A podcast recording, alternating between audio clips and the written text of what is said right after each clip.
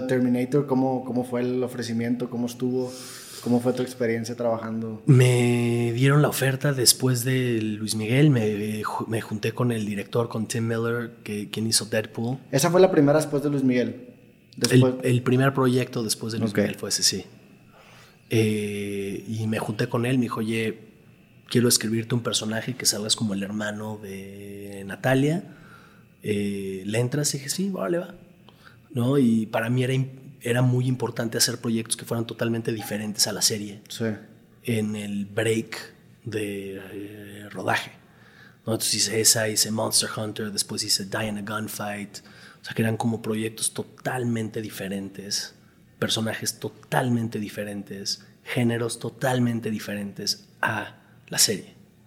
Para que no te encapsulen en un solo género, para que no te identifiquen. Porque me imagino que va a ser muy difícil teniendo un madrazo tan grande el querer después seguir a otros proyectos. ¿no? Exacto, exacto. Pues ya te encasillan en, ah, pues es el cuate que hace esto, ¿no? Eh, me enfoqué mucho en mi, en mi preparación como actor.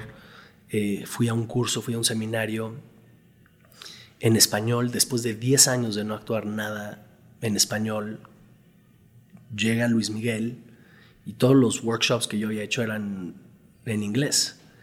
Y eh, soy muy fan de Javier Bardem.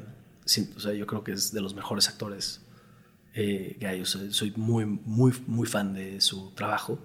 Y vi que él estudiaba con un maestro que se llama Juan Carlos Coraza, quien tiene una escuela en Madrid que se llama Estudio Coraza. Y fui a un seminario. Eh, ¿De actuación? Ajá, con él.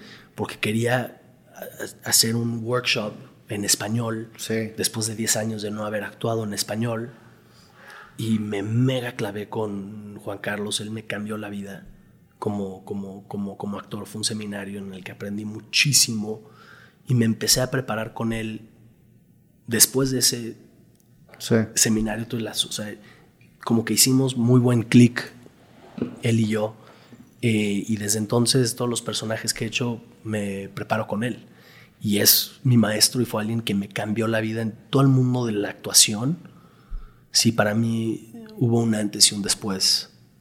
Eh, después de haber ido a ese seminario con Juan Carlos. Quiero, conectar la parte de ley con Luis Miguel. Entonces, estás en el ley, empiezas a tener todo este acercamiento con la industria, empiezas a ver cómo funciona todo y ahí es en donde te entra la espinita también de empezar a producir. Y en el Inter, en donde estás empezando a producir, que estás escribiendo esta película de Luis Miguel, es en donde sale la oportunidad. ¿Así fue la conexión? La conexión de... Entre, entre de LA a Luis Miguel, o sea, de ahí em, empezó la espinita del tema de producción. Exacto. ¿Fue, ¿Fue algún evento en específico o alguien en específico que dijiste, ah, mira, él se involucra mucho o él me gusta? Después de haber trabajado con Tom Cruise, yo dije, mi sueño es poder algún día hacer lo que él hace. Ok sabía que no iba a ser de un día a otro. ¿no? Pero dije, wow, o sea, eh, porque yo no soy de esos actores que van al set, dicen sus, líneas y se van, lo cual no tiene nada de malo. Eh, ah, eh, yo sí soy muy metido y, me y vi a Tom trabajar y como él, su estilo de trabajo y tal, y dije, eso es lo que algún día me gustaría hacer. Ya. Y desde ahí es que nace la espinita, ¿no? Y ya después fui trabajando, fui, fui creciendo más, trabajo con Mark, le digo, oye, me encantaría producir tal, tal, tal, y empiezo a hacer lo de Luis Miguel, se cae porque alguien más gana los derechos, y luego Mark me dice, oye, esto no es una coincidencia. Sí. Ah, ¿Por qué no producimos esto juntos? Y de ahí digo, ok, va, ahora tengo que prepararme. Empiezo a tomar las clases de canto. Después digo, a ver, quiero, llevo 10 años sin actuar nada en español. Quiero meterme a un seminario de actuación en español. Me voy con Juan Carlos Coraza. Voy a ese seminario, me cambia la vida. Me empiezo a preparar con él. Eh, y sí, fuera de lo, de lo lógico del, del lenguaje, ¿qué, ¿qué, qué, tipo de diferencias sutiles hay entre actuar en inglés y en español? Pues es otro idioma, es... es eh, em, ¿Tiene como otra musicalidad los diálogos o...? Eh,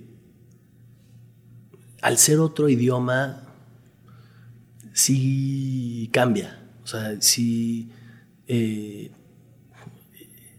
No sé, sí, sí, creo que es diferente. Y para mí era importante el volver a sentirme súper cómodo actuando en español. Me empecé a enfocar tanto en Estados Unidos y tanto en el acento y tanto en tal y todo era en inglés. Todos, los, todos mis coaches eran en inglés, todos los seminarios eran en inglés, eh, que dejé un poco el español. Sí. Actuando y quería volver a sentirme 100% cómodo. Y entre serie y película hay distintas, eh, o sea, es diferente el tema de la actuación. Te lo pregunto porque, por ejemplo, hay personas que actúan en teatro y después actúan en televisión y te dicen, no, es completamente distinto porque el teatro tienes que ser mucho más expresivo, hablar más fuerte. Teatro es totalmente diferente. Entre televisión y, cine no hay tantas diferencias, no hay diferencias. Hoy por hoy yo no veo tantas diferencias. A ver, depende mucho qué tipo de serie sea. Eh, si es una serie de mucha calidad, de pocos capítulos, donde no estás filmando 15 páginas al día, estás mm. filmando 5 páginas al día, eh, no veo tanta diferencia, la neta.